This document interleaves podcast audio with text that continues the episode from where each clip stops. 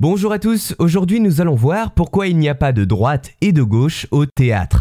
Nous avons déjà vu que le monde du théâtre fait vivre de nombreuses superstitions et de multiples termes techniques, et c'est également le cas en ce qui concerne l'orientation dans l'espace lors d'une représentation ou d'une répétition. Vous le savez peut-être, sur une scène, que ce soit dans un théâtre ou un opéra, interdiction de prononcer les mots gauche et droite. À la place, on utilise les termes côté jardin et côté cour. Alors quel terme correspond à la droite et quel terme à la gauche? Eh bien pour s'en rappeler, il existe un moyen mnémotechnique assez efficace. Mettez-vous à la place du public et pensez aux initiales de Jésus-Christ, JC. Ainsi, vous aurez la réponse à cette question. J pour jardin qui correspond au côté gauche et C pour cours qui désigne le côté droit. Mais alors, comment sont apparus ces substituts dans le monde du théâtre et pourquoi? Eh bien, cela a un rapport plus ou moins direct avec le dramaturge du XVIIIe siècle Beaumarchais, vous allez voir. Nous sommes en 1784 au moment où des acteurs français répètent une pièce de Beaumarchais qui se nomme Le mariage de Figaro. Ces acteurs ne sont pas n'importe quels acteurs mais bien les sociétaires de la comédie française.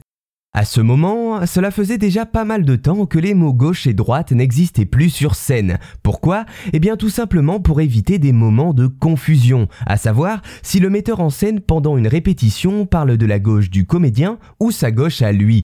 Jusqu'à cette fin de siècle, on disait pour la gauche du point de vue du public le côté du roi qui correspondait à l'emplacement de la loge du roi, et pour la droite le côté de la reine qui correspondait à la loge de la reine. Seulement, en 1770, la comédie française s'installe aux Tuileries dans la salle dite des machines en attendant un nouveau bâtiment en construction pour jouer.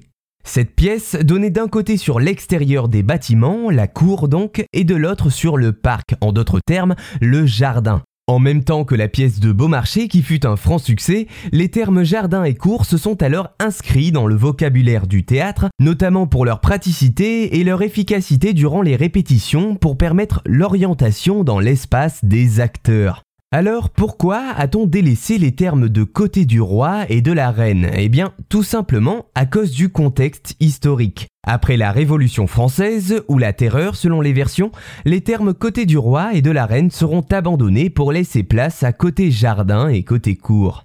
Ces deux termes se transmettront ainsi avec le reste du vocabulaire théâtral jusqu'à notre théâtre contemporain.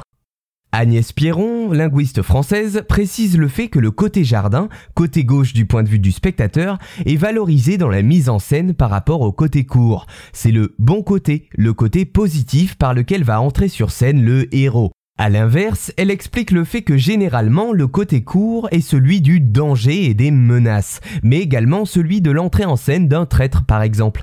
Voilà, j'espère vous avoir appris quelques éléments sur les termes jardin et cours et sur l'histoire de l'introduction de ces mots dans le vocabulaire technique théâtral.